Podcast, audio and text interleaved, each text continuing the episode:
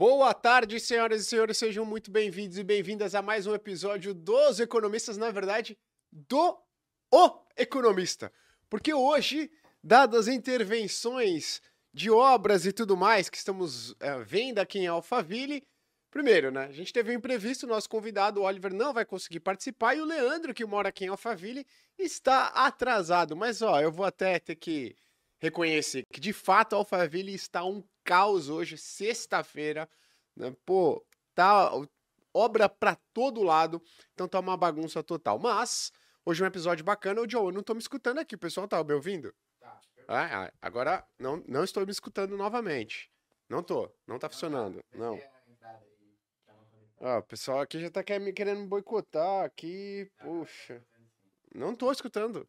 Vou trocar, peraí. Não dá, né, pessoal? Sim, pô. Não, não... Deixa eu ver. Aí, agora sim. Agora eu tô me sentindo realmente no, no podcast. Então, gente, o professor Oliver, ele teve um probleminha, não vai conseguir participar, então a gente vai fazer um episódio hoje que a gente já queria fazer, a gente fez uma vez, e vocês gostaram bastante, que é para tirar as dúvidas específicas de vocês sobre determinados investimentos, economia e tudo mais. Para quem não sabe, pô, eu sou responsável pelas recomendações de investimento em renda fixa na casa de análise SPIT, que é a casa de análise do Grupo Primo. E o Leandro é o responsável pela parte de ações, né? E o Leandro comanda uma equipe de mais de 10 analistas de ações. Então, às vezes, a gente, você acha que o nosso papel é puramente uh, de entrevistadores, né? Mas uh, não, né? A gente está aqui também é, é, é para fazer, ter uma visão um pouco mais crítica sobre determinados assuntos. Então, eu vi aqui até o professor Alexandre Cabral está aqui. Seja muito bem-vindo, professor. Pô, legal aqui ter a sua presença nos comentários. Uh, e fica o convite para você voltar novamente, foi muito bacana. Muito, além de muito instrutivo, foi muito engraçado o episódio com você, o pessoal gostou muito, tá? Bom, pessoal, antes de começar, só para lembrar que tá chegando a Black Friday da FinClass no dia 24 de novembro, você vai ter a oportunidade de assinar a maior plataforma de educação financeira e investimentos do mundo com 50% de desconto e vai garantir vários bônus exclusivos.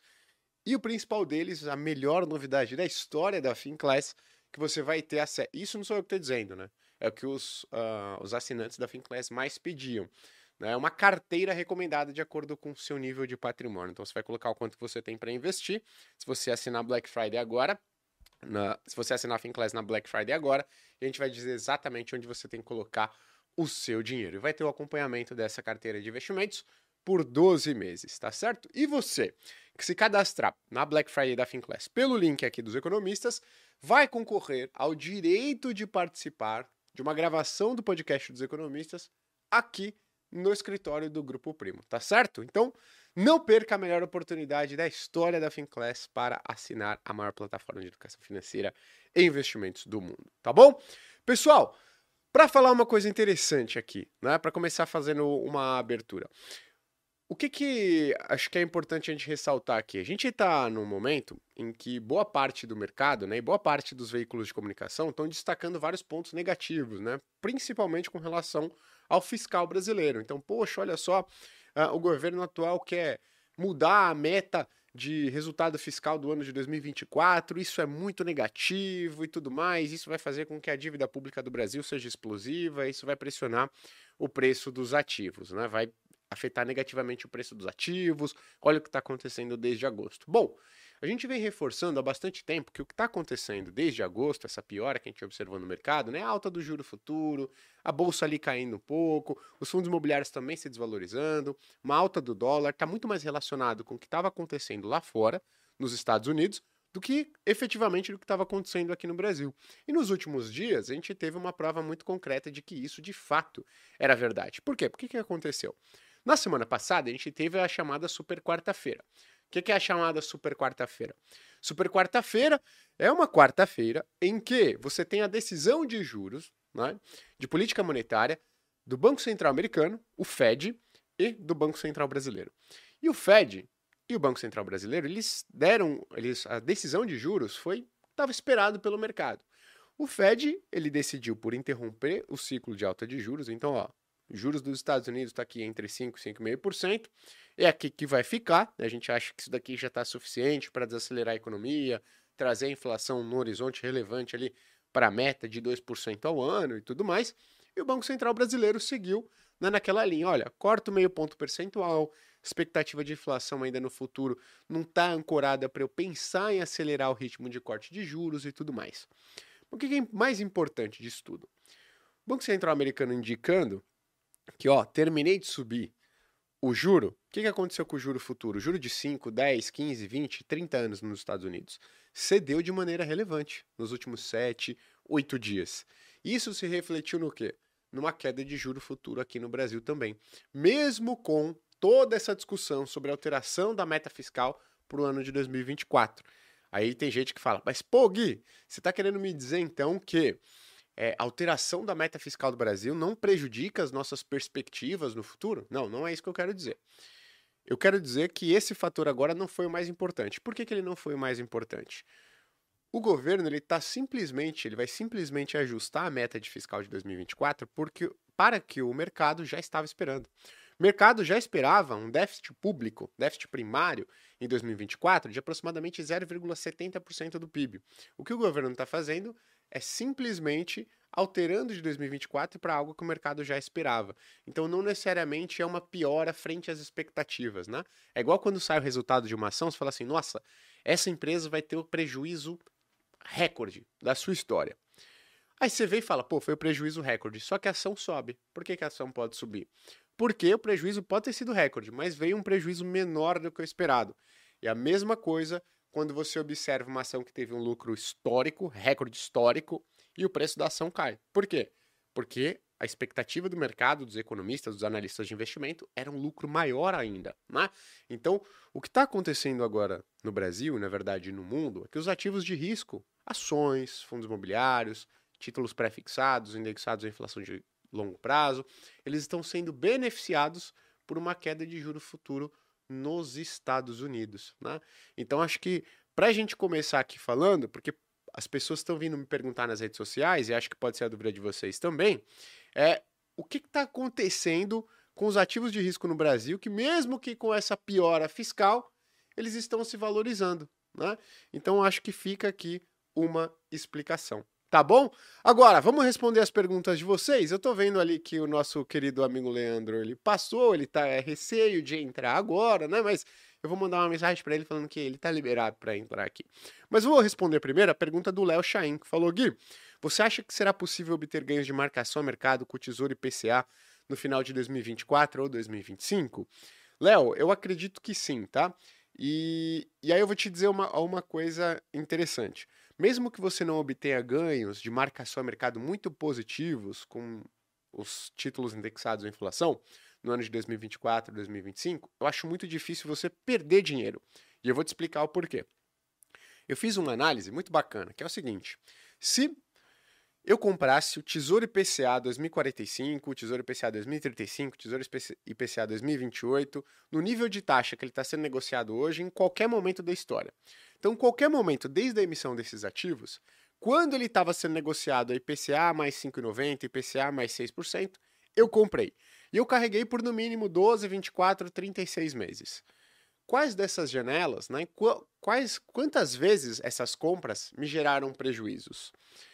Na janela de tempo de dois anos, praticamente todas essas compras, no nível de taxa atual, você teria resultado positivo você não teria resultado negativo. Em três anos, 100% das observações apresentaram resultados positivos. Positivos quanto, Gui? Na média anual, um retorno de 20% ao ano. Olha quem deu o ar da graça aqui. Então, quando eu falo para vocês isso, né?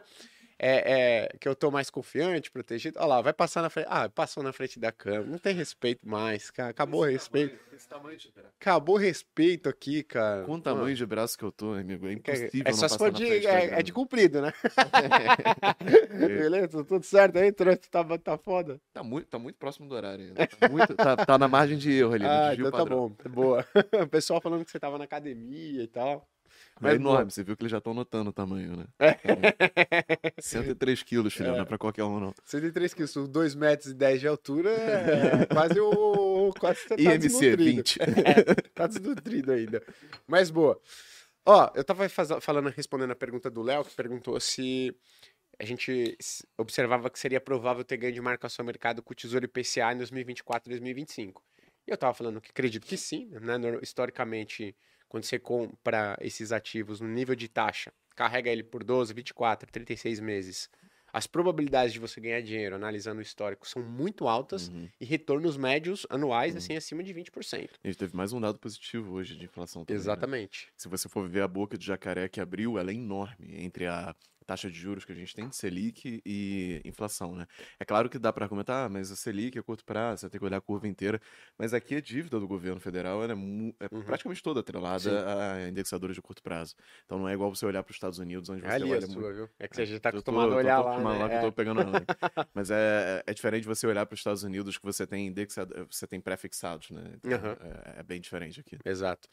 Então, Léo, a gente acredita que sim, seja uma boa, inclusive na nossa carteira, né, só, só carteira de renda fixa, a maior parte da nossa posição está em ativos indexados à inflação. E é, um, é uma maneira de você se expor a taxas de juros relativamente altas no Brasil, que estão agora, só que você fica um pouco protegido com relação a uma piora fiscal. Por quê? Porque se o governo pisa o pé no acelerador ali de gastos e as projeções fiscais pioram cada vez mais, você vai ter um efeito interessante no IPCA, que isso não vai pegar no pré-fixado. As expectativas de inflação vão subir. E quando a expectativa de inflação sobe, isso prejudica muito mais o título pré-fixado do que o título IPCA. Então, nesse momento, eu falo, ó, a gente está com a taxa Selic alta. Historicamente, ciclo de corte da Selic é um bom momento de você comprar pré-fixado, IPCA. Legal. Vou comprar Gui, mas eu tenho medo do problema fiscal, das expectativas de inflação. Qual é a maneira mais interessante, então, de você tentar capturar esses ganhos, mas se der muita coisa errada, você tá minimamente protegido, né? Com um colchão, você não cai seco no chão, uhum. cai em um colchão. É o tesouro IPCA mais. Por isso que a gente tem uma parcela relevante nele. E mesmo que você, se você olha, né? É... Pô, mas período Dilma, Gui, que a gente teve déficit público imenso, a gente teve um aumento da dívida pública muito forte. Esses caras não se desvalorizaram? Foi a única classe de ativo que superou o CDI no uhum. período. Isso medido por índice, né? Lógico, teve ação, teve desempenho melhor tal, mas quando a gente pega o índice, os indexados à inflação, o IMAB, o IMAB5, foi, foram os únicos índices que entre 2013 e 2016 superaram o CDI. e aí, um... se você fosse investir em Tesouro IPCA, você investiria pelo IMAB5? Não, então, uh, se eu fosse para ganhos de marcação a mercado, Aí é Tesouro IPCA 2045. Uhum. Mas aí é risco, não é para você colocar toda a tua carteira em Tesouro IPCA 2045. Tem uma volatilidade muito alta, pô, então você tem que entender onde você está pisando. Por exemplo, tem dias que na pandemia esse ativo se desvalorizou mais do que a ação da Petro, uhum. da Vale, então, assim, a gente tá falando de um ativo que tem risco relevante. Só que é um ativo que, ao mesmo tempo, se você. Ah, cara, do merda aqui. Você leva até o final e. É, ele tem um. Recebe a grana. Tem sabe? uma coisa interessante nos títulos de renda fixa que as pessoas elas não, não, per, não percebem. Por exemplo, pô, um título público de longo prazo, ele tem as oscilações de marcação a mercado, que são muito fortes. Só que são dois fatores que jogam a favor no preço de um título de renda fixa. Um é a queda da taxa, quando uhum. a taxa cai, o preço dele sobe, e outra é a passagem do tempo. Então, pô, se você pegar um título de renda fixa e a taxa dele subir um pouquinho, pô, eu perdi dinheiro. Não. Se o tempo que passou foi minimamente relevante, é capaz dele estar tá se valorizando ainda. Uhum. Essa passagem do tempo que impacta positivamente os títulos de renda fixa é o que a gente chama de uh, ganho de carrego. Uhum. E as pessoas não levam em consideração, mas isso é muito relevante. Foi o que fez o, o IMAB superar o CDI na época da Dilma, é, com um déficit público bizarro. E quanto mais tempo passa, menor o duration dele também, né? Exatamente. Vai reduzindo até assim, a volatilidade dele. Né? Exatamente. Isso é até bom pra galera saber, porque eu imagino que tem alguém que fica carregando esse negócio por dois, três anos e acha que é tão arriscado quanto era antigamente.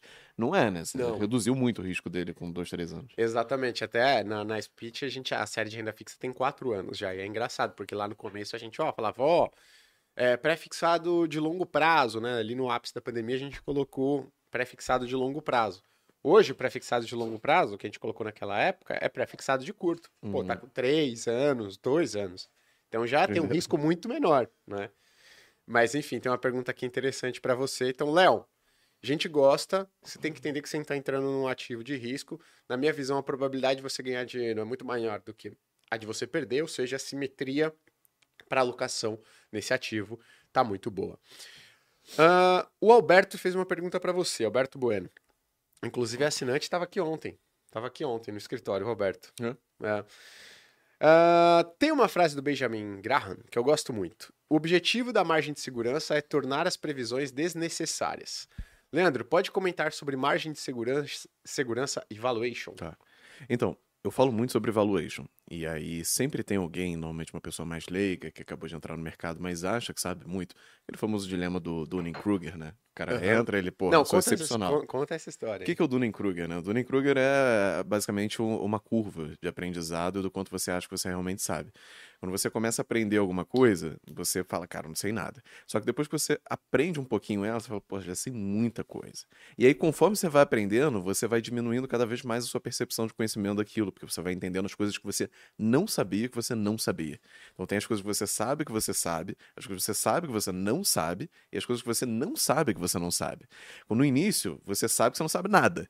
Agora, que, é, depois que você adquire mais conhecimento, você sabe de todas as coisas que você não sabe e sabe também da quais são aquelas que você sabe. Então sua percepção do seu nível de conhecimento vai caindo bastante. Mas tem aquele meio do caminho em que você já começou a aprender tudo aquilo que você sabia que existia, mas você ainda não descobriu as coisas que não existem. E aí a sua percepção é: eu domino muito bem esse assunto. Então todo mundo começa a investir, enfrenta esse dilema do Dunning-Kruger, né? Você no início acha que não sabe nada e depois de algum tempo você acha que sabe tudo. É... E aí essas pessoas normalmente elas questionam assim: ah, mas valuation é chutation, valuation é tentar prever o futuro, valuation é você tentar fazer o que uma cartomante faz, de tentar ficar adivinhando o que vai acontecer. Nada disso. Valuation é só uma ferramenta. É, um, é basicamente um, uma conta que você faz, que você parte das premissas que você determinou, e aí podem ser quais vocês, você queira que seja, não existe uma premissa correta. Você pode falar uma premissa muito mais otimista, muito mais conservadora. Mas tudo que o Valuation faz é transformar essa premissa em números. Então a premissa normalmente ela é semântica. Você fala assim: ah, a empresa vai crescer, a empresa vai uh, ter uma margem maior, a empresa vai ter uma barreira de entrada maior. E aí no valuation você traduz essas coisas em números. Quando a gente fala de crescimento, a gente está falando de crescimento de receita. Quando a gente fala de uma margem maior, a gente está falando que isso se traduz em mais fluxo de caixa no final. Quando a gente fala que ela vai ter uma barreira de entrada por mais tempo, significa que ela vai ter um retorno sobre o investimento dela maior, um ROIC maior. E aí, consequentemente, ela vai precisar investir menos para conseguir crescer, porque o crescimento dela é sustentado pelo quanto ela investe e o quanto ela consegue ter de retorno nesse investimento. Se ela tem uma barreira de entrada, o retorno dela maior e ela precisa investir menos. Isso faz com que ela tenha um fluxo de caixa livre maior também. Então, tudo que o Valuation faz é traduzir tudo isso que você imaginou e estabeleceu como premissa para a empresa em números. Porque no final do dia não adianta você vir com essa historinha linda e maravilhosa e não saber como isso se traduz enquanto a empresa deveria valer. Por exemplo, um caso clássico, na minha opinião, VEG. Todo mundo fala, ah, não, VEG, melhor empresa do planeta, fantástica, é Tesla do Brasil, blá blá blá, tecnologia, indústria, crescimento internacional, ganho em dólar. É de fato uma empresa fantástica. Só que como isso se traduz em números? Quando você vai tentar traduzir toda essa história fantástica em números, você percebe que a VEG tá cara. É, é, esse, esse é o fato. Assim, não adianta você pagar um trilhão de reais por uma empresa que é maravilhosa se ela não vale isso. É, e dado os, os fatos, os fatores que você tem atuais, né, na é, mesa. É. é. que às vezes as pessoas falam, ah, e o Leandro falou que tava caro e o negócio subiu. Porque às vezes saiu um acordo com uma empresa XYZ, coisa que não tava, não, não tem como não, você prever, e né? normalmente é juros. E isso uhum. é uma coisa que o pessoal tem muita dificuldade de entender. Juros é igual a maré subir e descer todos os barcos que estão ali em cima vão subir e vão descer juntos. Se os juros caiu, todas as ações vão subir. Isso não significa que, pô, foi um mérito da empresa ou que a empresa estava uhum. barata. Não, tá, os juros caiu, só afetou todo mundo. O que importa é, teve alguma coisa que afetou especificamente essa empresa? Por exemplo, o caso de CIA. CIA hoje está subindo 14%. Hoje? É, a bolsa não está inteira subindo 14%. Uhum. Alguma coisa, obviamente, afetou a CIA. Foi o resultado que saiu ontem, que saiu muito melhor do que o esperado. Então você tem fatores que afetam a empresa especificamente e fatores que afetam todas as empresas. Mais uma vez, se a taxa de juros caiu e todas as ações subiram, inclusive a que você falou que estava caro, isso não significa nada. Se você mudar a taxa de juros no modelo, você vai encontrar que ela deveria valer mais, mas isso vale para qualquer empresa. Agora, a VEG ela teve o maior, é, maior, o melhor resultado dela no, da história no último trimestre. E a ação caiu quase 10% no dia. Então você vê que, cara, o que está embutido nesse valuation da VEG que o mercado está fazendo para dizer que ela é, deve ser cotada ao valor que ela é hoje, são premissas assim completamente tapafúrdias. Uhum. Ela não tem não só que superar o que ela já fez antes, ela tem que superar coisas que são megalomaníacas. Então, quão boa ela tem que ser para conseguir superar as expectativas do que já está embutido nesse preço. E aí é que entra a história da margem de segurança que você trouxe aqui. O que a gente tenta fazer quando a gente faz um modelo de valuation não é tentar adivinhar o que a empresa vai fazer no futuro, não é tentar estabelecer uma tese para a empresa, não é tentar fazer uma previsão de qual vai ser o próximo resultado dela. A gente simplesmente tenta ter o máximo de margem de segurança possível. A gente joga todas as premissas para baixo, caso a gente queira comprar a empresa, uhum. e observa se mesmo jogando todas essas premissas para baixo, mesmo sendo extremamente conservador e tudo mais, a empresa continua barata. Foi o que fez a gente entrar no caso de CIA. É uma empresa boa? Não. É um setor bom? Definitivamente não. É um país bom? Também não. O cara falou que mas não é bom, mas a gente tinha que o, o, A gente trouxe o pessoal da CIA aqui. Não, é, mas já mudaram também, não vão nem mais ficar ofendidos. São ah. outros diretores. Ah, é? é ah, os tá dois bom. saíram e entraram outros dois. Uh, mas enfim, nada da empresa era boa. E todo mundo na época fala: você era maluco, vai investir em CIA. Tem um vídeo uhum. com o Perini que eu gravei sobre isso, vejo comentários lá, é só troglodita. é, e aí que tá. A CIA tava dois reais, tava muito barato. Não, não tinha premissa que você jogasse ali, a, a, não ser a falência da empresa, que justificasse ela valer dois reais. Hoje ela está sendo cotada a sete. Então, uhum. porra, você mais que triplicou o dinheiro que você colocou lá dentro da empresa. É, com uma margem de segurança muito boa, porque na nossa opinião ela deveria valer um pouco mais que isso ainda. É, então, essa que é a margem de segurança. Não precisa prever o que vai acontecer com essa IA. Contanto que não aconteça a falência dela, você já ganharia dinheiro, porque uhum. ela estava barata. Boa. Tem uma pergunta aqui do Alberto também, que eu gostei. Ele falou: no livro A Psicologia Financeira, Morgan Housel fala sobre interpretar a volatilidade do mercado como uma taxa e não como uma penalidade. Qual a sua opinião sobre isso? Alberto, acho que eu concordo, né? mas eu tenho uma visão um pouquinho mais específica sobre volatilidade. Quando você fala volatilidade em termos percentuais, para a maioria dos brasileiros fica algo muito intangível. Né? Uhum. Pô, ah, o que é a volatilidade? 8% e tal? O que, que isso significa? E aí eu tento traduzir isso para outros números, termos financeiros e termos de tempo. Então, se você investe, por exemplo, você tem uma carteira de investimentos de 100 mil reais, aí você fala, pô, a volatilidade da minha, do meu patrimônio aqui é de 8%. O que, que eu poderia te dizer? Pô, que não raramente essa sua carteira de investimentos ela vai apresentar quedas de 8 mil reais. Uhum. Você está tranquilo com isso? Tenho 100 mil, ah, apresentou a queda de 8 mil reais, não raramente. Né? Normalmente vai cair ali 8 mil reais. Se desvalorizar 8 mil reais em cenários negativos, subir 8 mil reais em cenários razoavelmente positivos. Tá confortável? Tô. Legal. Pô, agora eu tenho ali uma volatilidade de 20%. Aí, ó, pô, eu perderia 20 mil reais em um cenário não tão raro, e aí podendo chegar a 40 mil reais de desvalorização em um cenário mais improvável, porém que não é impossível. Né? Que você não vai ver, ah, uma vez a cada 10 anos. Não. Então, quando a gente fala em termos de volatilidade, eu prefiro pensar dessa maneira, tirar o percentual muitas vezes e colocar termos financeiros ou de tempo. E é por isso que quando a gente fala de tempo, as pessoas mais velhas, elas são mais normalmente conservadoras. Porque pensa o seguinte agora, volatilidade, a gente pegou o percentual, transformou em valor financeiro e agora a gente vai transformar em tempo. Uma pessoa jovem investe há um ano, por exemplo, né? Ô John, quanto tempo você investe? Você montou a sua carteira de investimento? Um ano. É, um ano. Um ano. Um ano. Exatamente o John montou a carteira de investimentos dele aqui. Bom, se o John tem uma volatilidade de 20, de 10% do patrimônio dele, significa que se a carteira dele se desvalorizar 10%, significa que ele está perdendo, em termos de tempo de poupança, trabalho e investimento, um mês, 1,2 meses. Não porque ele investe há um ano, que são 12 meses, se a carteira dele cai, é como se apagasse o esforço dele de um mês aproximadamente. Ele não vai sentir. Pô, um mês, ele olha lá e fala: pô, um mês aqui eu... é um mês de trabalho eu poupando e investindo. Agora, uma pessoa que investe há 10 anos, pô, se a carteira dela se desvaloriza 20%, o que, que ela já olha e fala? Ela fala: caramba, aqui é o esforço de trabalhar, poupar, investir, se privar de lazer, se privar de viagens, de sair para jantar nos restaurantes que eu gosto por dois anos. Dois anos. Imagina uma pessoa que poupa e investe por 20, 30, uma queda de 20% no patrimônio da pessoa que está acumulando ali, poupando, investindo, há 30 anos, equivalem a seis anos apagados, apagados do seu esforço de poupar, trabalhar, chegar em casa, se privar, de comer fora, de viajar tal. Todo esse esforço apagado em um curto espaço de tempo. Então, o Alberto, eu acho que é, é, é legal essa visão do Morgan Housel, mas é, quando ele fala muito em termos de volatilidade percentual, eu falo, pô, aqui no Brasil não vai funcionar. O pessoal tem um nível de matemática financeira muito básico. Tenta traduzir isso para oscilação financeira e oscilação de tempo, que aí você vai conseguir identificar mais se, poxa, esse é o nível de risco que eu quero ter na minha carteira, esse é o é nível de risco que eu aceito ter na minha carteira. Então, acho que isso é bom. É, falando agora em matemática, tem uma, uma lógica legal de você pensar assim: o que, que é, o, o que, que é a volatilidade? Volatilidade é o desvio padrão do retorno do ativo.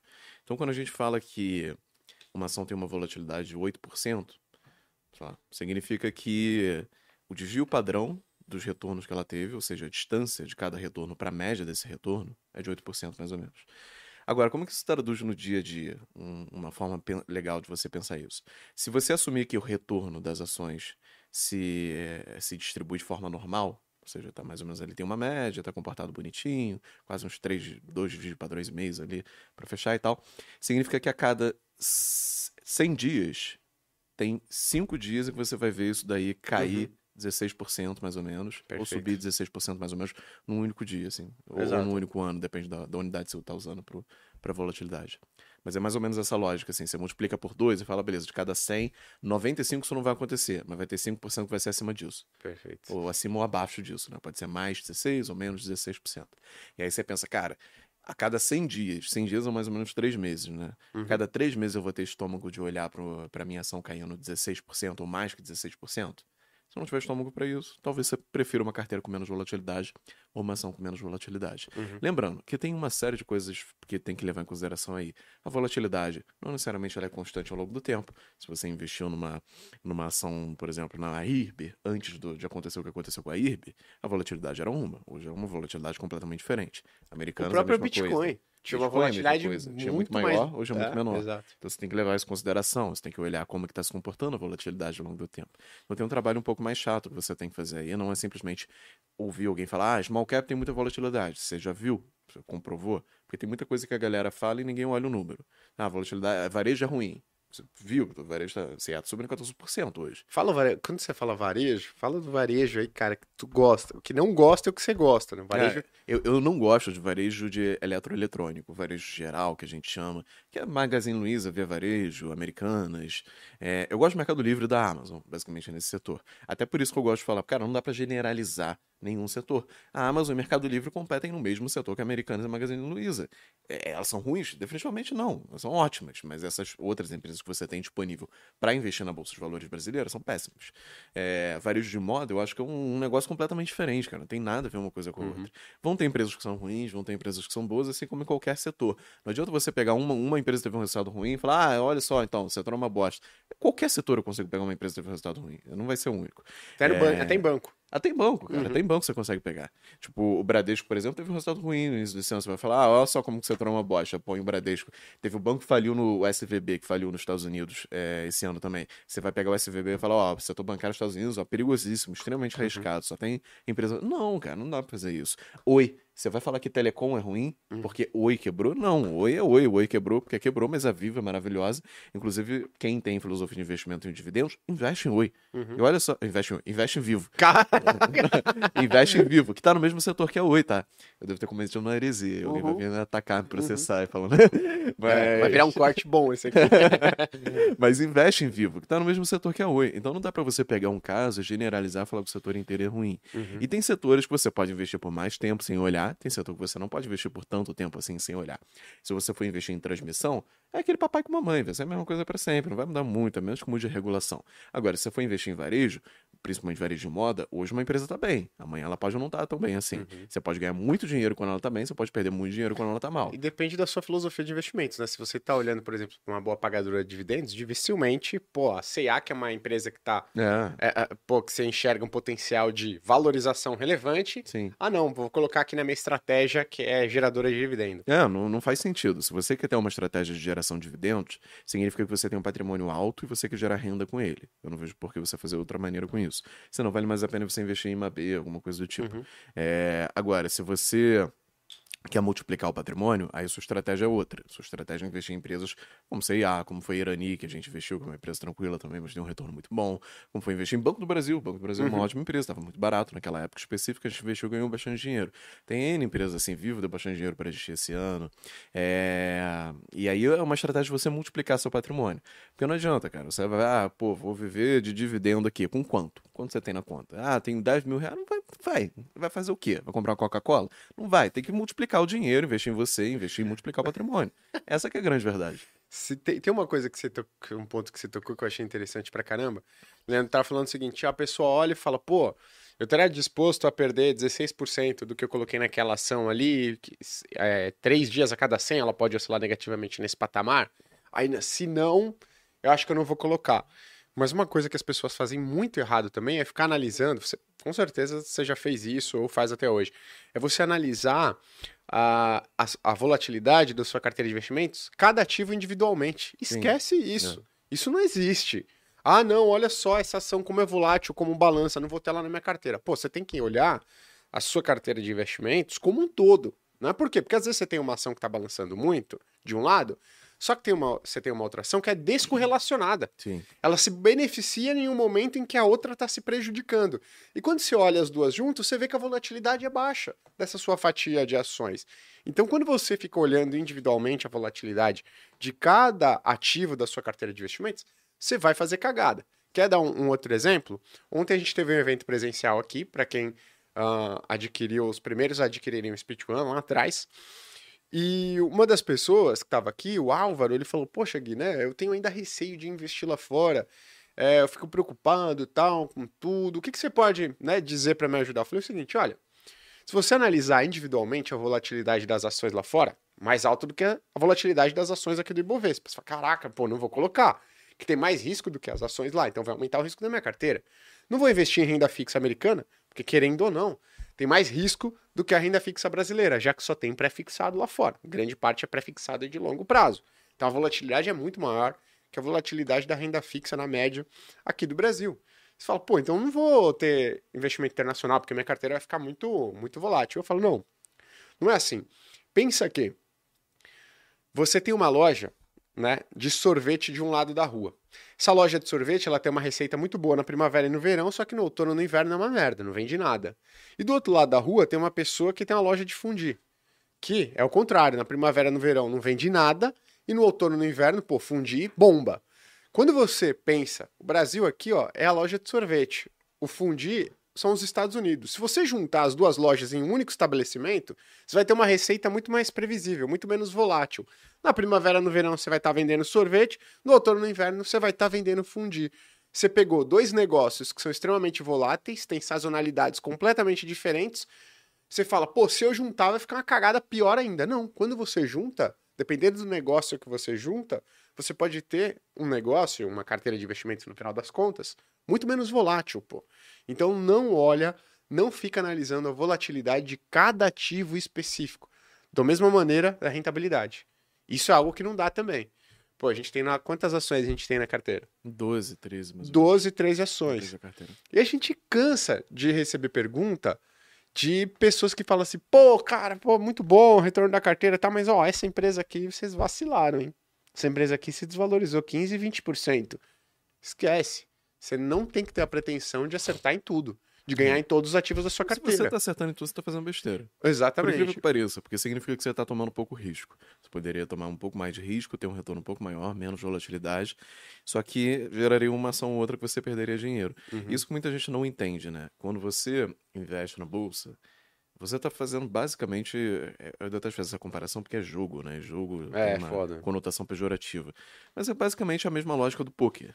Poker você não vai entrar na maioria das mãos, porque são mãos ruins que você vai receber ali. Nas mãos que você receber e você achar que são boas, você decidir entrar, você vai perder dinheiro provavelmente na maioria delas. E a grande sacada para ser o vencedor é que você tem que ganhar mais dinheiro nas mãos que você entrou e ganhou do que nas que você entrou e perdeu. Uhum. Simples assim. Perfeito. É essa a lógica. Se eu ponho 15 ações na carteira, eu não tenho ganhado com todas elas. Posso ganhar com uma às vezes. E Uhum. essa pagar todo o dinheiro que eu perdi nas outras. E ainda me fazer ganhar mais dinheiro do que eu ganharia no CDI, mais dinheiro do que eu ganharia no Ibovespa, mais dinheiro do que eu ganharia no índice de small caps e tudo mais. Se eu ganhei mais dinheiro do que eu ganharia em qualquer outro índice ou em qualquer outro investimento com um nível de risco similar, isso é o que importa. Ponto. Não importa quantos cases foram a zero, não importa quantos cases eu perdi. Tudo que importa é isso: nível de risco e o retorno que eu tive. Se para conseguir isso eu tenho que investir em duas ou três empresas que eu acho um pouco mais arriscadas e elas acabam saindo contra a tese, faz parte do jogo. Você não tem que acertar todas. Uhum. Novamente, se você está acertando todas, você está deixando de correr risco. Uhum, perfeito. O Vinícius fez uma pergunta interessante. Gui, marcação a mercado negativa em um ativo IPCA+. O ideal é vender e ir para outro ativo, já que pode demorar para recuperar, ou deixar lá esperando voltar ao preço normal. Vinícius, você tem que mudar essa sua mentalidade. Você nunca você nunca precisa definir se você vai manter um ativo na carteira ou vender um ativo da sua carteira olhando para o passado. Essa é a pior estratégia para você adotar. O que, que você tem que pensar? No futuro. Qual é a perspectiva de rentabilidade daqui, da frente, daqui para frente? Às vezes você pode ter uma ação na sua carteira que você desvalorizou 20, 30%. Aí você fala, pô, vou vender porque eu perdi muito dinheiro. Mas qual que é a perspectiva para os próximos 12, 24, 36 meses? Pode ser uma valorização relevante. E aí você toma uma decisão de investimentos com base no passado, que você não tem controle algum. Então, o que, que você tem que olhar, seja para renda fixa, seja para ações, seja para fundos imobiliários? Qual que é a perspectiva para o futuro, tá?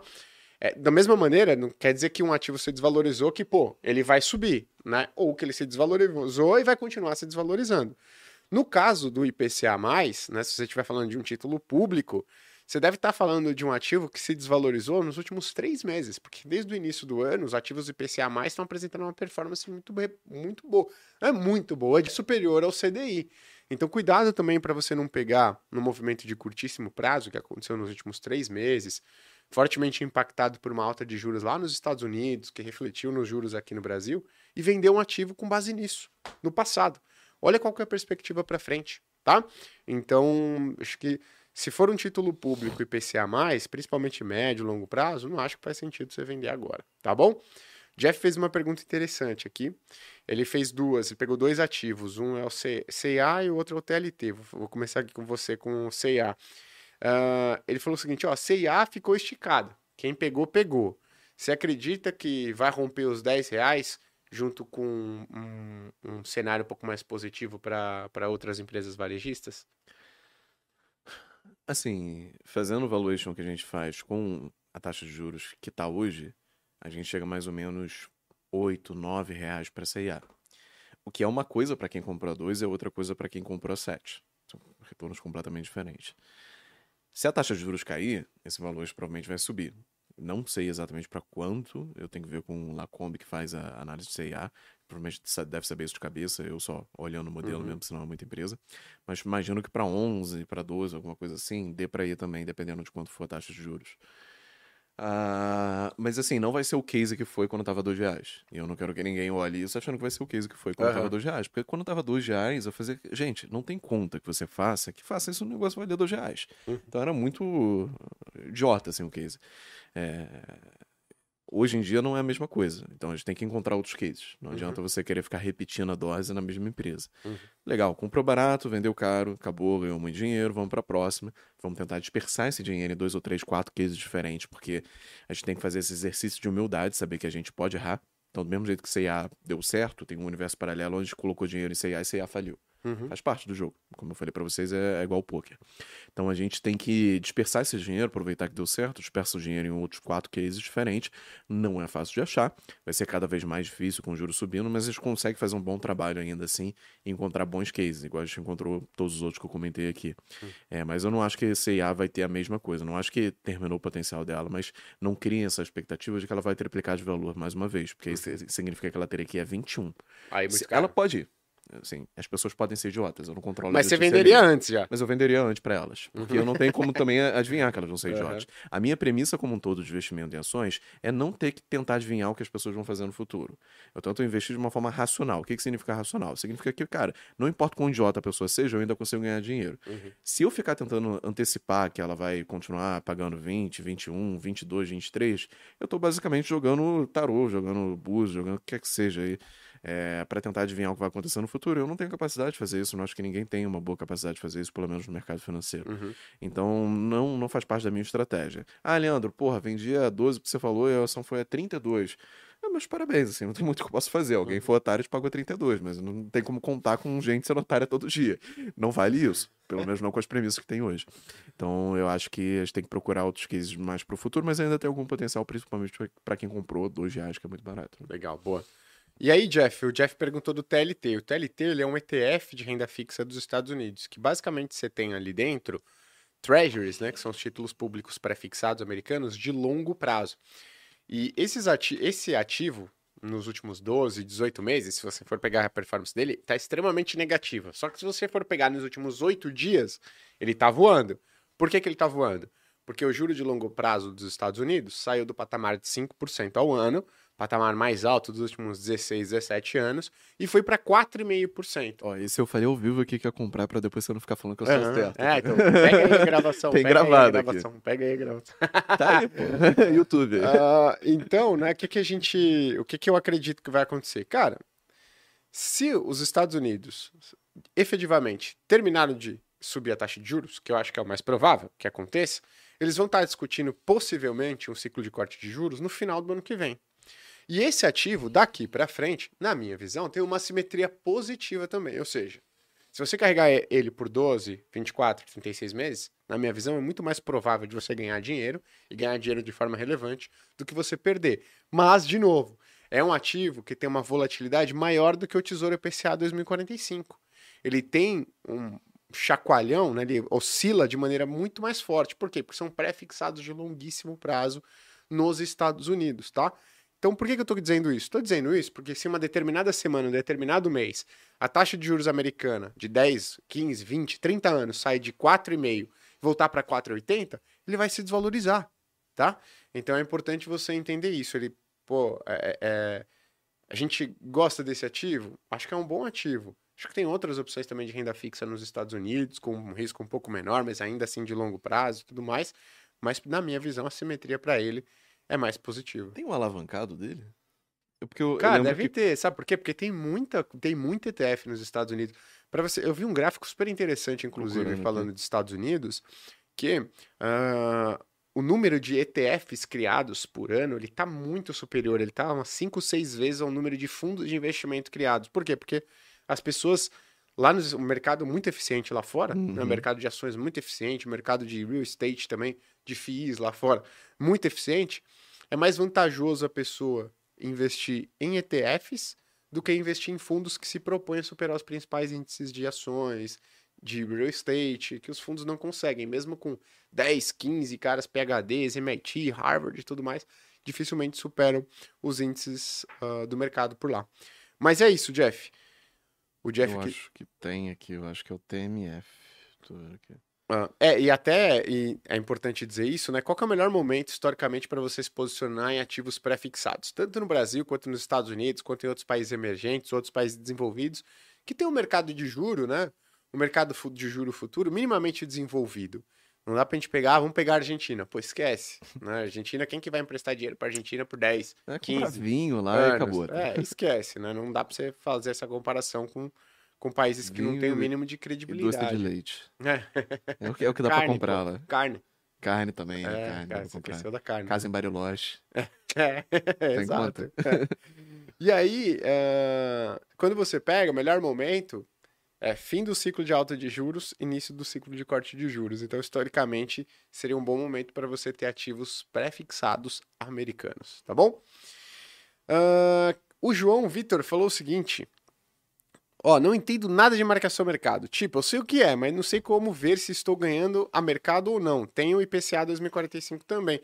Ô, João, é simplesmente você abre a sua corretora e vê qual é o valor do ativo. O valor que está lá na sua corretora, né, todos os títulos públicos, eles são marcados a mercado. O que, que é isso? O valor que você está olhando, está observando na sua corretora de investimentos, é o valor que ele está sendo negociado no mercado. Então, se você quiser vender, é mais ou menos aquele valor que você vai conseguir ao vendê-lo, tá? Então, como é que eu sei se eu estou ganhando dinheiro? Basta você ver o valor que você pagou, o valor que ele está sendo negociado hoje. Se o valor hoje está acima do que você pagou, você está ganhando dinheiro. Se está abaixo, tu tá perdendo. É a mesma coisa que você comprar, ah, você comprei uma Petro a 30 e 30 reais. Quanto que tá hoje? 34, né? Mais ou menos. Pô, tá ganhando dinheiro? Tá ganhando dinheiro. Ah, comprei a 35. Hoje tá 34. Tô perdendo dinheiro, tá bom? O que, que fica marcado ah, na curva lá? Cara, o que pode ficar marcado na curva, que é uma merda, tá? Assim, se tem alguma coisa marcada na curva na sua, na sua corretora, tem gente que tem a percepção que isso é positivo. O que, que é marcado na curva? É quando você compra um ativo de renda fixa, por exemplo, um título pré-fixado, e ele tá lá, ah, vai render 12% ao ano. Pum. E aí você colocou ele na curva. O que, que é colocou ele na curva? Todos os dias ele vai ser corrigido por essa taxa de 12% ao ano. Então o valor justo, o valor que está aparecendo na sua corretora é uma linha reta. Ele se valorizando 12% ao ano. É tipo, pô, você é agiota, você emprestou dinheiro pra uma pessoa, a pessoa já morreu, já, o familiar morreu, morreu todo mundo, ninguém mais vai te pagar. essa- Mas tá lá na curva assim, ó. Não, tá passando tempo aqui, você vai tá, tá, Não, retorno é, aqui, ó, aí você aqui. tá vendo lá, né? Vai receber o dinheiro nunca, mas Aí tá, tá recebendo, você não sabe o que tá acontecendo, efetivamente. Se aquela empresa que você comprou aquele, aquela debênture, aquele CRI-CRA, que quebrou, você tá com dificuldade financeira, você não tá vendo nada. Efetivamente, aquele negócio só é marcado para baixo né, quando você tem um problema grave. Uhum.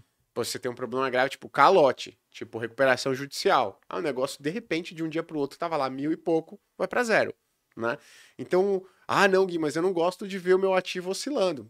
Isso é regra do jogo. não abre a corretora, pô. Não é- uma coisa é você não abre a corretora, mas se você não gosta de ver o ativo oscilando, talvez você investir nesses ativos não faça sentido. A pior coisa que você pode fazer é você investir nesses ativos que naturalmente chacoalham e você não e você não vê a oscilação. Porque você não sabe se foi um bom investimento, se você está ganhando dinheiro, se está perdendo dinheiro, se você comprou uma taxa justa, se vai vender uma taxa justa. Você não sabe. E marcar mercado é que todos os dias o valor desse ativo oscila de acordo com o seu valor justo de mercado. E marcação na curva acontece muito com debênture, CRI, CRA. Então, assim, são os ativos que os assessores mais gostam de oferecer Hum. para as pessoas. Falar, ó, a gente vai marcar na curva, tá? Aí você não vai ficar vendo ele oscilar. Aí a pessoa, caraca, legal pra caramba, hein? É, não dá trabalho pro cara. Pô, você não vai dar trabalho, né? Então, não dá. Então, é, eu, falo, eu falo o seguinte, é a mesma coisa. Pô, você tem um carro, você quer trocar de carro. Você vai vender seu carro usado. Como é que, que, que você... Primeira coisa que você faz? Você chega lá, abre a tabela FIP, pô. Você abre a tabela FIP para ver o valor justo do seu carro. Se você deixar na curva o negócio ali, é você ir vender seu carro sem nem olhar a tabela FIP. Vai tomar um chapéu. Alguém vai te pagar muito menos do que vale pelo seu carro, né? Então, tem que tomar cuidado. Que merda de analogia, né? Ai, caramba. Analogia is my passion. tá ligado? Ai, caramba. Boa. Tem café ali? Tem, tem café. Não mas tem, só não. pra quem chegou no horário, né, o John? Fala Então a verdade. pega pro. Gui aqui. Ó, então, ó, peraí, calma aí. Se eu vou fazer uma pergunta pro Leandro, John, você vai deixar na, na- a câmera pra ele aqui. Aí você vem aqui. Uma indicação de livro de valuation Diretor sem ser o da Modaran. Sem ser o da Mandarã? Eu não lancei o meu ainda. Não- ano que vem, ano que vem tem, ano que vem tem o meu. Assim, é porque.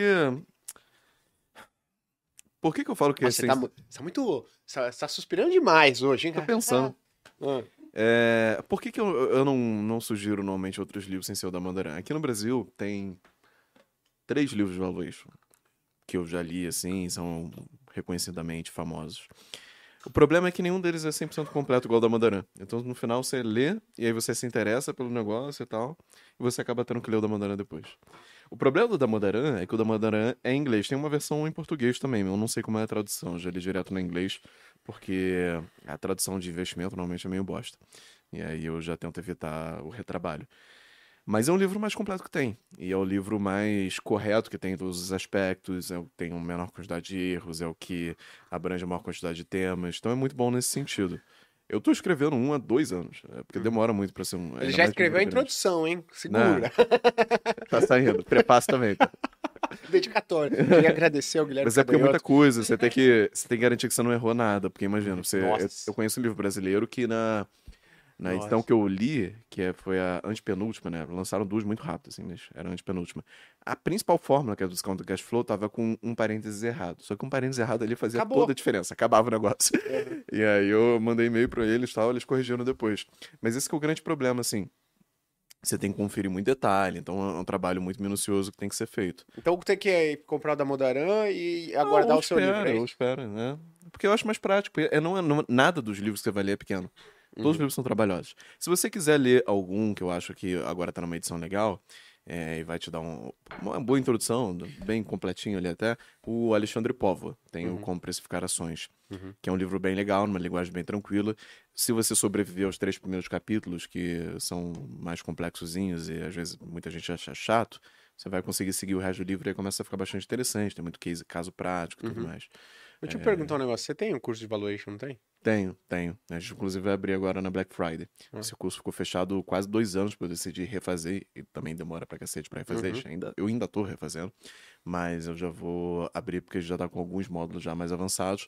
Então aí é o tempo da galera começar a assistir, já consigo ir liberando o resto. Legal. E aí, a gente sempre, sempre abre pouca vaga. Esse curso a gente criou, só pra ter uma ideia, né? Pra não parecer muito jabá, Aham. a gente criou esse curso muito mais porque a gente estava montando um research de ações e eu precisava treinar os analistas. E eu não conseguia, cara, fazer um curso a cada três meses com dois, três analistas e depois ter que fazer tudo de novo. Então a gente já criou pensando, olha, eu vou criar aqui, os analistas assistem, eles já entram aqui muito bem é, prontos, assim, para conseguir fazer a análise do jeito correto. Porque às vezes o cara entra com um CFA, cara, e tem umas falhas bizarras, assim, de, de conhecimento, ou comete uns erros grosseiros e tal. Então é mais fácil assistir o curso, porque senão depois o cara entra e tem que assistir de novo.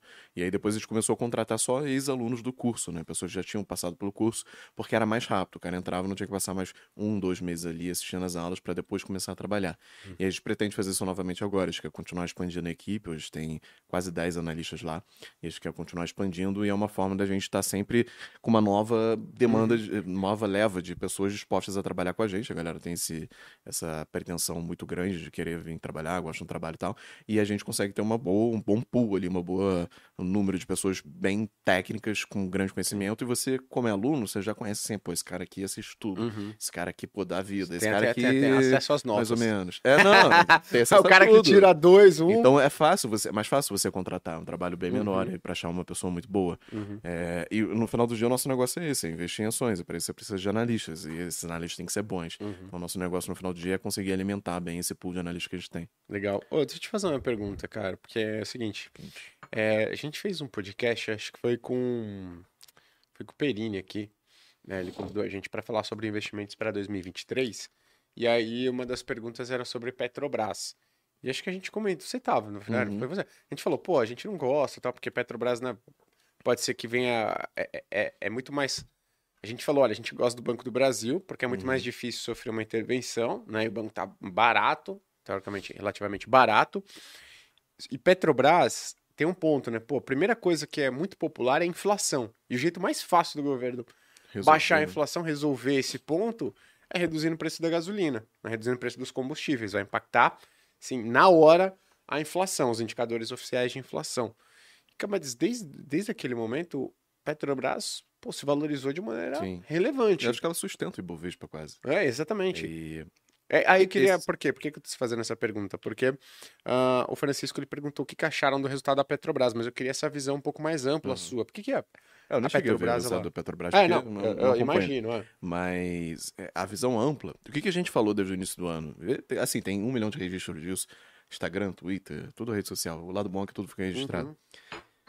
É, Petrobras estava indiscutivelmente barata. Só que eu achava o risco grande demais. E aí entra o Dunning-Kruger na história novamente. Porque as pessoas só enxergam o risco quando ele se materializa. Quando ele não se materializa, as pessoas falam, "Não, o risco não existia, a ação subiu. Esse que é o ponto. Existe um universo paralelo por aí, onde a Petrobras deu errado, a ação caiu pra caramba. O risco, não necessariamente ele vai se materializar. O risco está na chance dele se materializar. Se a chance for muito alta, ainda assim existe uma probabilidade de nada acontecer. E da Petrobras subir bastante, Uhum. porque ela estava barata. Só que eu não achava que valeria a pena colocar isso na carteira, porque tinha muitas coisas muito baratas. A gente pegou um ano que teve uma queda tremenda na Bolsa de Valores brasileira. Então tinha muita coisa largada lá. Uhum. Pra que, que eu vou pegar a Petrobras especificamente? Ah, mas a Petrobras foi, mais que, foi a que mais subiu no Ibovespa, blá, blá, blá.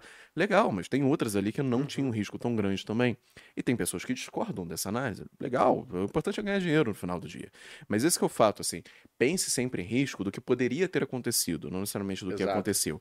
Porque se eu jogo uma moeda pra cima e dá cara, não significa que todas as vezes que eu jogar pra cima vai dar cara também. Algumas vezes vai sair coroa, mas não saiu dessa vez. Só que o risco estava lá, o risco de sair coroa era de 50%. Então esse que era o fato, assim. Tem um risco, tinha assim um risco muito alto de haver alguma intervenção na Petrobras. Se o petróleo fosse subisse muito, provavelmente eles segurariam. Uhum. É, se ela tivesse a aprovação da margem equatorial para investimento, ela provavelmente começaria a investir muito mais do que deveria.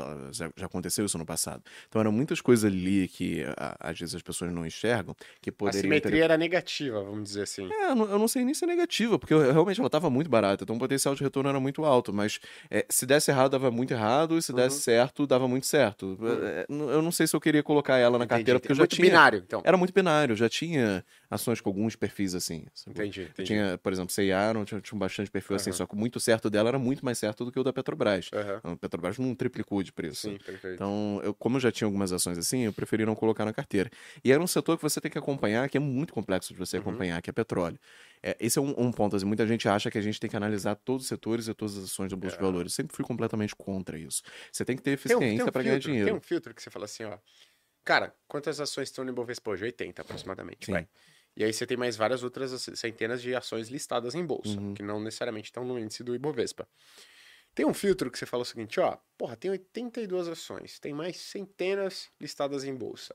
Tem uns filtros aqui antes que a gente vai passar, tipo liquidez, tamanho, market cap, que se não passar, a gente nem vai começar a analisar. Que eu vejo assim, muita gente que é a microcap. Microcap é uma ação, assim, é uma empresa minúscula dentro dos padrões da Bolsa Brasileira. E aí, cara, a, é, a pessoa analisa, recomenda, e o próprio fluxo das pessoas, dos assinantes já comprando, faz já subir, faz né? o preço subir. Tem um filtro?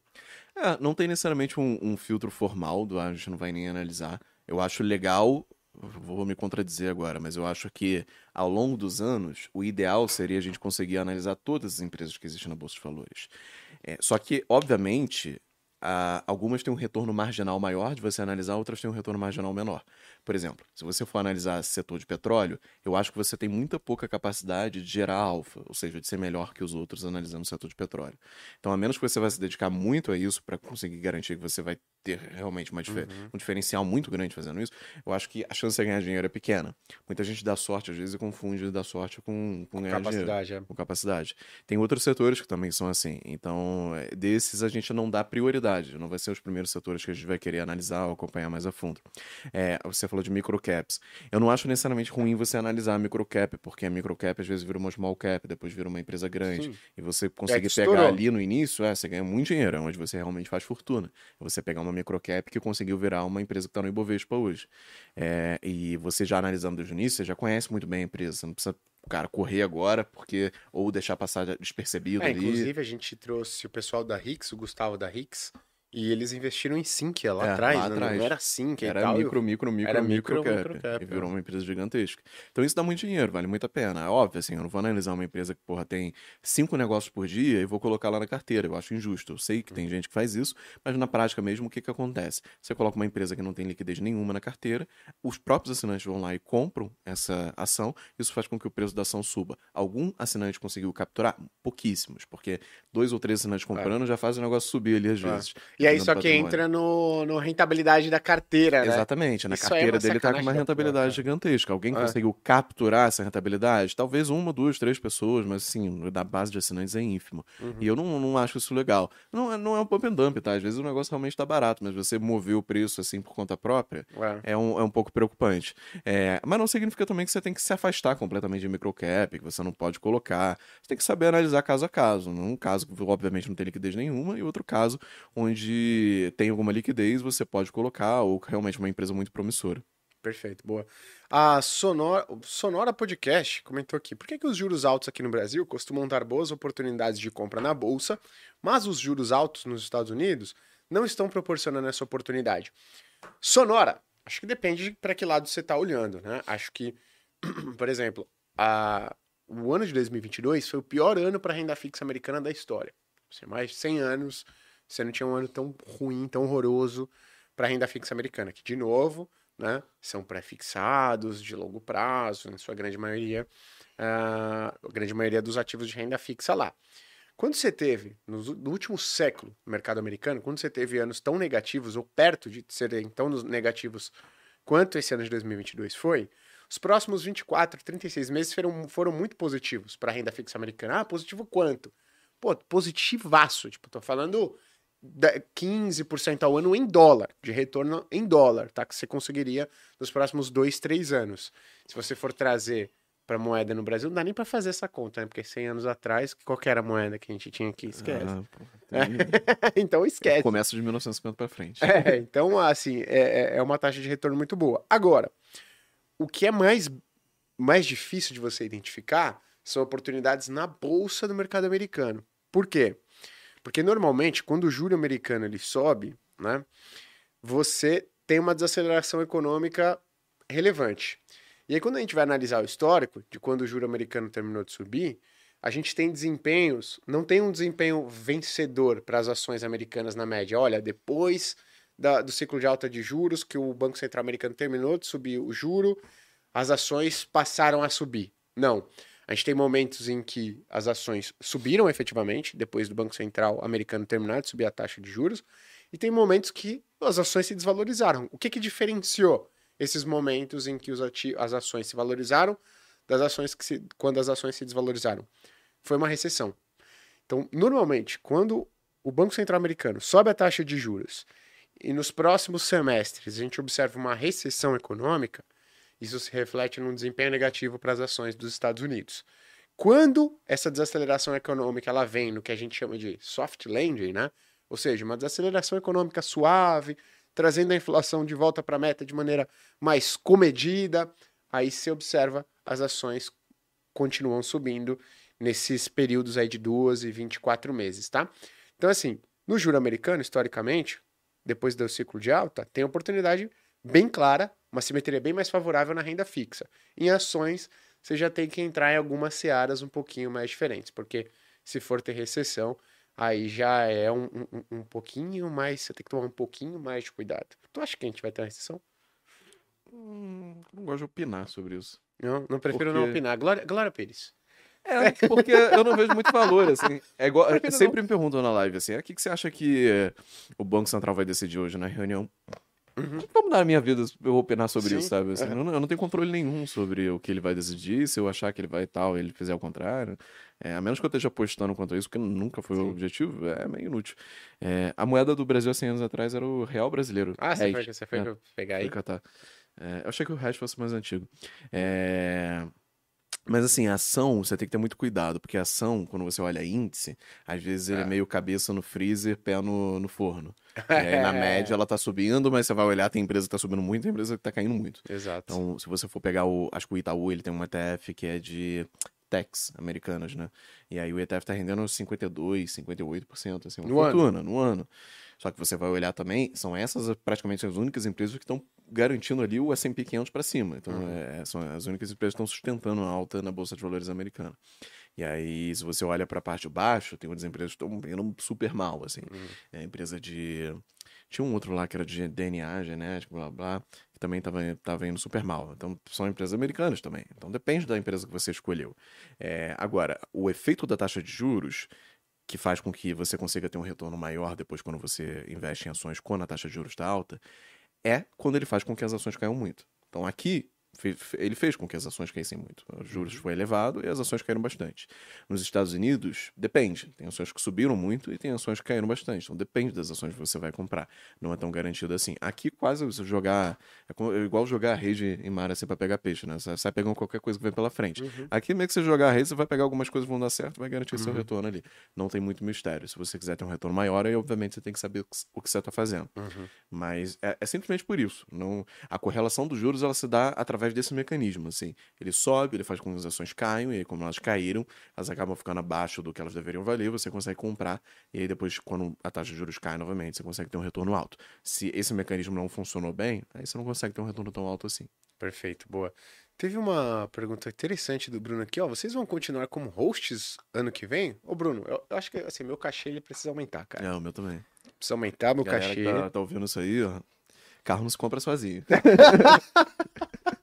É caro, sim, porque, pô, a gente ganhou uma camiseta da, da Insider. Porra, é. Os caras têm uma caixa ali. Nem deram, hambúrguer. Deram nem tudo hambúrguer pro, deram nem, nem, hambúrguer, nem deram tudo pro, pro Coxinha. Thiago, Perini, que Que, que isso, cara? E a gente só usa preto, pô. E a gente só usa preto, cara. Pô, a gente tá aqui é aesthetic, pô. Pra, pra usar a camiseta. Vamos, vamos puxar É, aí Bruno. a passeata, vamos puxar pro sindicato aqui dos hosts de podcast. Estamos indignados aqui com a Indignados, cara. remuneração. É. Não, Bruno, mas a gente vai continuar, tá? Vai continuar. É, sim. Até, até onde eu Vamos- sei, a gente Vamos vai atrelar o continuar. GPM. aí, esse- É, exa- exatamente. Ô, teve uma pergunta interessante aqui do Brazilian Detail. Ele falou o seguinte: queria perguntar pra você. Por que, que se define 6% como meta mínima de dividendo? É baseado em algum tipo de cálculo tal ou não? Data foda-se, tem um, um livro do Bazin que ele Aham. usa essa metodologia do 6%. E aí, basicamente, todo mundo começou a usar depois também. Eu não sei eh, exatamente se ele tirou de algum lugar específico, mas é a história que vem de lá.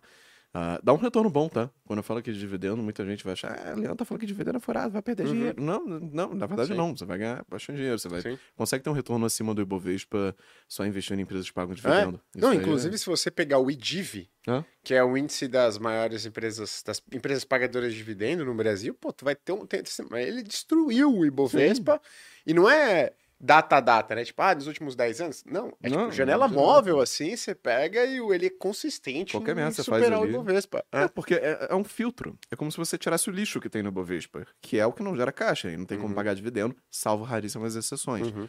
A Petrobras teve um período que ela pagou sem pagou dividendo sem gerar caixa. Uhum. Mas é um filtro, e obviamente um filtro vai funcionar. Se você está filtrando por qualquer aspecto que faça a empresa ser melhor, é óbvio que você vai tirar as que faliram no meio do caminho. E Uhum. você já vai ter um, um retorno um pouco maior. Eu sempre falo isso, para você ter um retorno acima da média, você não precisa selecionar as coisas que são melhores ou as melhores de todas.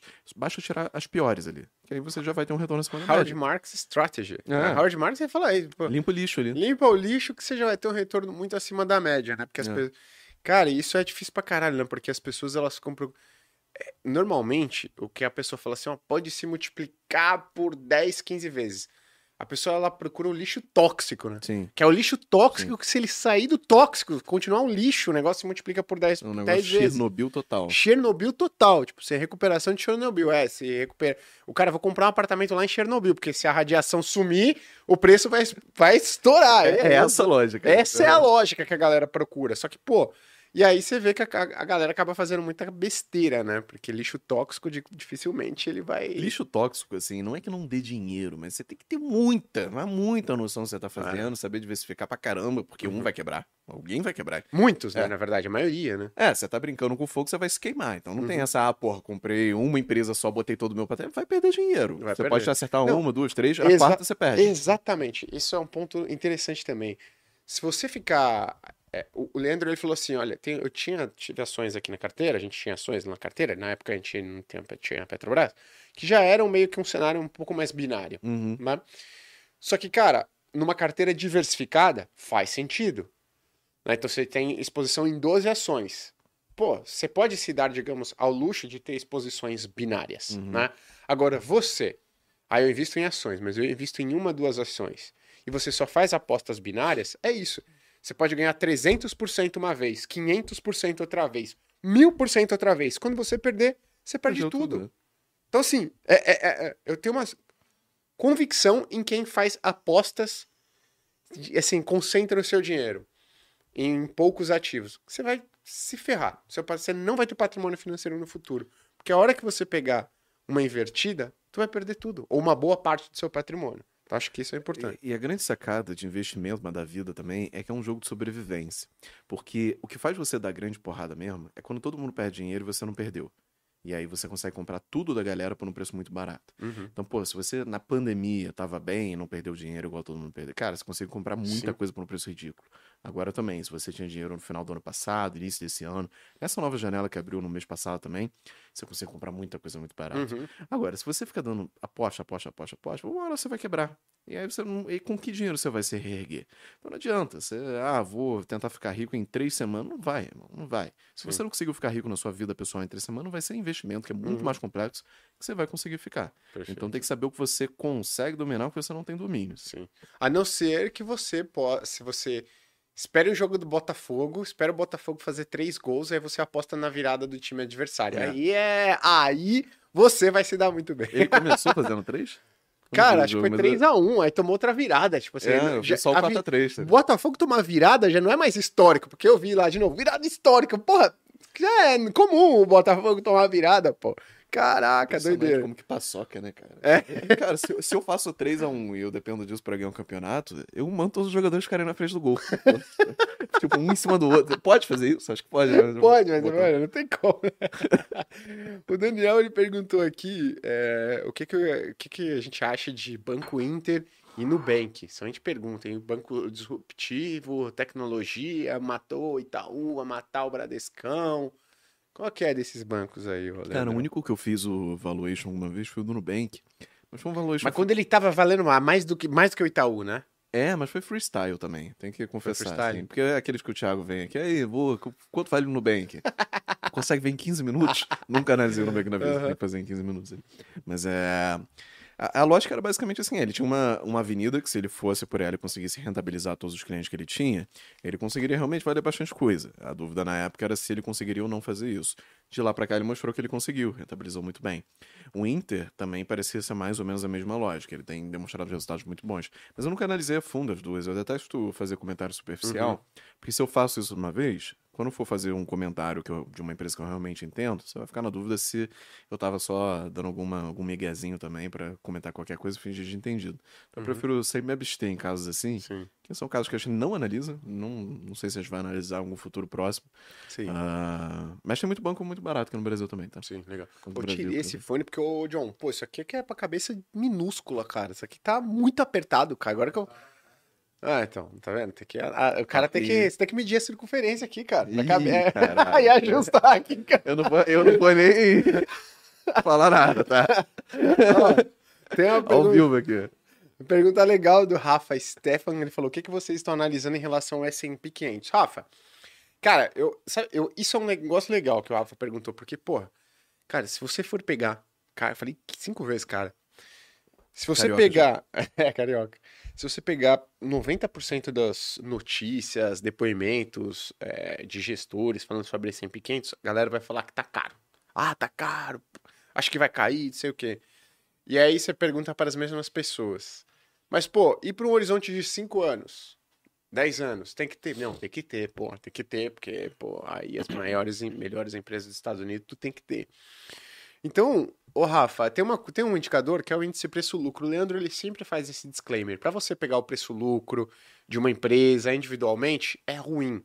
Por quê? Porque pode ter algo específico, uma receita não recorrente, uma despesa não recorrente no resultado daquela empresa que pode desbalancear muito esse índice. Mas quando você pega daquela empresa, né, esse índice daquela empresa, quando você pega esse índice, esse indicador para um índice de ações, você meio que anula essas disparidades, né? Então, se você pega o índice preço-lucro da S&P 500 hoje, ele está na média histórica.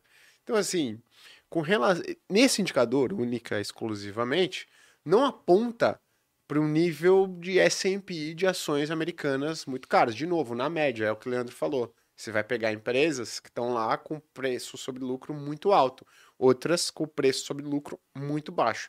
Na média, ele está na média histórica dos últimos 30, 40 anos. Então, eu não acho que o S&P ele esteja caro, não acho que esteja barato. O que, que eu tenho na carteira? Eu tenho exposição em S&P, tá? Porque, ah, Gui, mas pô, e se ele se desvalorizar?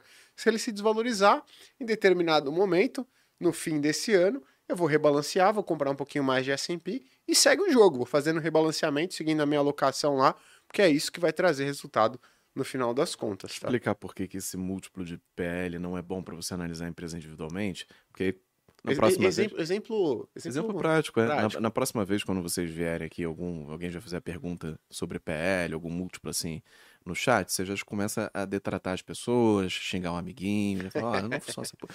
É... Mas por que, que não funciona? Você tem dois tipos de demonstrações financeiras. Você tem demonstrações financeiras individuais e consolidadas. Na individual, você pega basicamente a empresa controladora. Então vamos assumir, por exemplo, que eu tenho uma empresa e essa minha empresa tem 30% de outra empresa debaixo dela. No individual, vai basicamente mostrar o lucro dessa empresa somado ao meu. Esse exemplo do PL é meio ruim, porque nisso vai acabar casando, mas deixa eu jogar outro que o pessoal gosta muito, que é o EV-EBITDA. Uhum. Tá? O seu EBITDA ele vai na, na individual, ele vai ser só o da controladora. Agora, se você for pegar o da consolidada, como essa outra empresa controla a outra, você vai unir os dois balanços. E aí vai unir tudo. Então vai unir a dívida das duas, ah, mas só tem 30% da outra. Não importa, une as duas coisas aí. Vai unir os ativos das duas, ah, só tem 30%. Consolida, tudo consolidado. Vai unir lucro, o lucro no final acaba casando, mas vai unir EBITDA, vai unir absolutamente tudo. Então, às vezes você pega um resultado desse consolidado para usar um múltiplo como esse, como o EV/EBITDA, e você acaba pegando um, um número que não existe, que é o número de uma empresa que está consolidada com outra, da qual ela só detém 30%. Se você comprou essa empresa aqui, você não está comprando 100% da outra, você está comprando só 30%, ela só tem isso da outra empresa.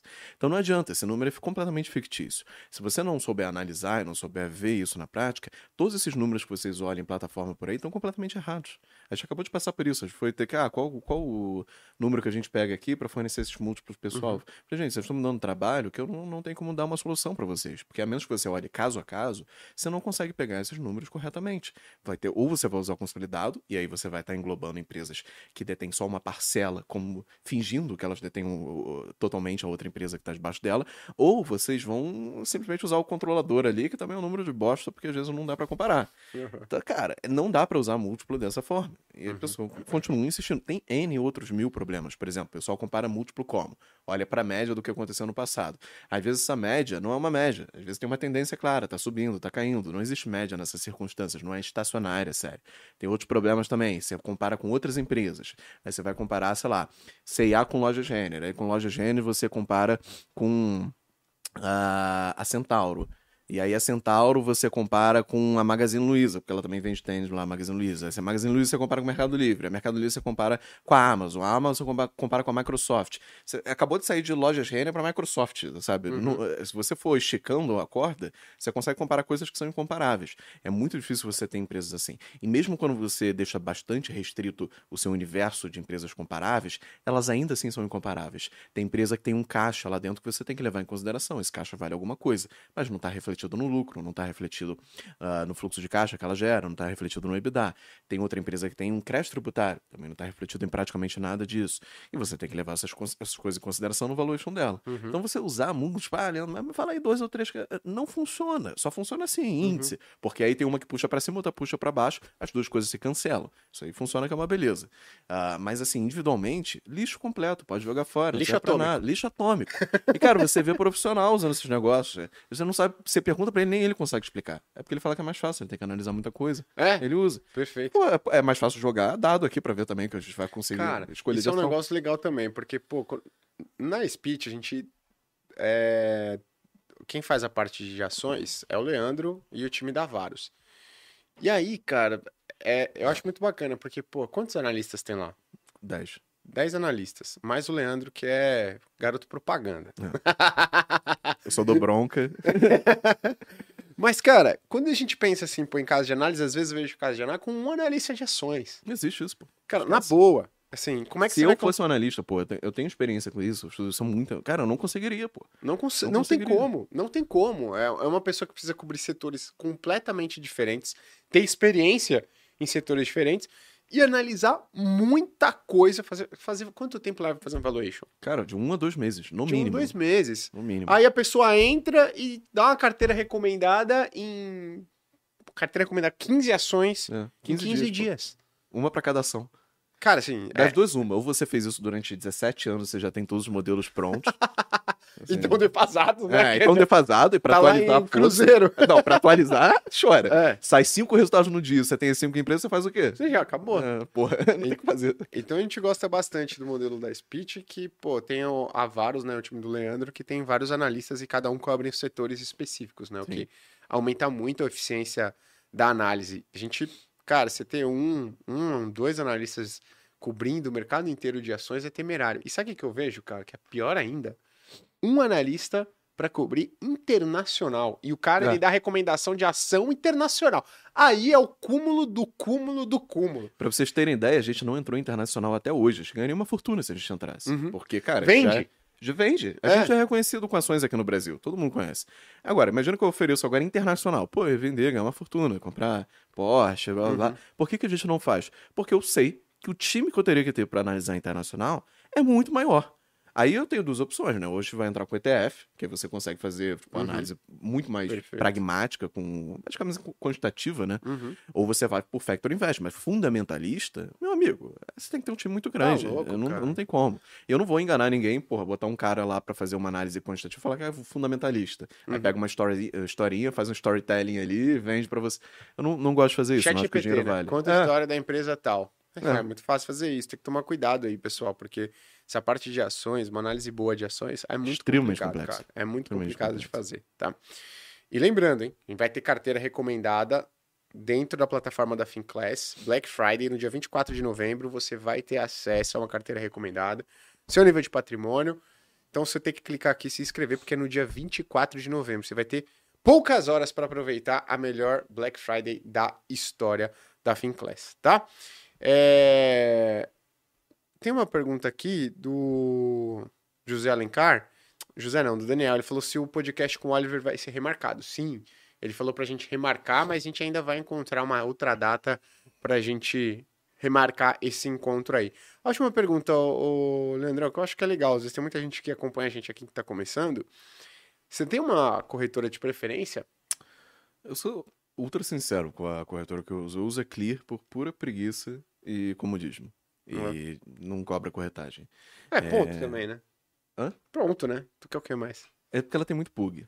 É verdade, cara. Ela tem uns bugs que eu não recomendo normalmente para as pessoas usarem, porque se você entrar short, por exemplo, em alguma coisa, o que acontece? Você shorteou uma ação a 30 reais. No dia seguinte, o preço dela some. E aí vai para zero. Então, se você shorteou um negócio a zero, ele subiu e agora pera ele tá aí. 37, parece que você tá tendo 37 reais de prejuízo no negócio. Porra, Quando você cara. shorteou a 30. Tá sabe? até hoje isso? É, é bugado. E, assim, se você for fazer um uso muito bobo, só, só vou comprar ação, comprar ação, comprar ação, comprar ação, que é o 99% dos casos, eu acho ótimo. A interface é bonitinha, você não paga corretagem, nunca tive nenhum problema. Agora, esses outros casos, assim, eu, é uma bobeira, mas, assim, fica bugado. Eu já falei com eles e não, não teve solução. É, eu não- nunca usei a Rico, eu sei que o Thiago usa, Uhum. mas eu nunca usei a Rico. É, a XP eu já usei, gosto bastante, mas a taxa Mas de corretagem tem é taxa alta. de corretagem muito ainda, alta, né, não acho cara? que vale. Caralho. É, o BTG eu já tentei usar, mas eu tive tão, assim, eu tive um problema tão grande de criar conta que eu desisti. É, juro tem pra você. também. Eu, não- eu Porra, não tenho paciência pra essa porra. Se eu não consigo criar conta num lugar, cara, eu não vou usar. Eu não vou ficar Pô, tem insistindo. que ser rápido, né, velho? Tem que ser rápido, cara. Eu fui buscar ajuda, me mandaram um assessor, o assessor começou a querer falar de tudo na minha vida. Eu, eu, amigo, eu trabalho com esse negócio. Eu só quero criar a minha conta. Ele, não, mas manda o patrimônio. Cara, eu quero criar conta. só. Eu não tô conseguindo criar conta, vocês não estão aceitando meu CPF. Fica vergonhado, ele fica envergonhado de mandar lá 30 milhões de dólares, né, É, cara? pô, o cara sabe nem vai lidar com o número assim. É. Vai perguntar, pô, tá em real? Não, tá em dólar, cara. É. Ele fala, cara, acho que você digitou zeros a mais aí, né? Você Não, esqueceu da é, vírgula. Não, não. É que tá, é, ler, ler mais, clica em ler mais, aí dá esse resto. Lê mais rápido, né, o número. Boa. aí eu nunca usei. É, é basicamente isso, tem algumas outras. Não- Não, eu gosto da Rico, porque ela é intuitiva e não tem corretagem. Ah, né? bom. Tem corretagem zero. Então, é, eu comecei investindo pela Rico, né? Porque é, é intuitivo, não tem corretagem e tudo mais. Mas, bom, é isso, certo? Não tem mais dúvida aqui. Aí vocês estão perguntando aí, ah, como é que vai a família? Como é que, como é que tá aí? Não sei o quê. Vai bem. Vai Ponto. bem, tudo bem, tudo certo. Agora o Leandrão vai pagar um almoço. Vai... Fish Uruguai, fingers. Uruguai, Uruguai, Uruguai, carninha? carninha. Carninha aí, ó, vamos mandar um churrasquinho e tal. Show de bola, garoto. tá bom? Leandrão vai pagar, isso mesmo. Boa. Muito obrigado pela presença. Lembrando, Black Friday, clica aqui e se inscreve, porque se você adquirir a FinClass né, na Black Friday por esse link aqui, tu vai concorrer para participar de uma gravação aqui no escritório, conhecer o Leandro, ver o quanto que ele é magro perto do, do monstro Cara, aqui, tá? assustado. Às vezes quando a luz bate daqui, faz uma sombra. nem, nem vê o Gui. Tá nessa no meio? Então, muito obrigado pela presença, um abraço, até a próxima. Tchau, tchau. Valeu, tchau, tchau.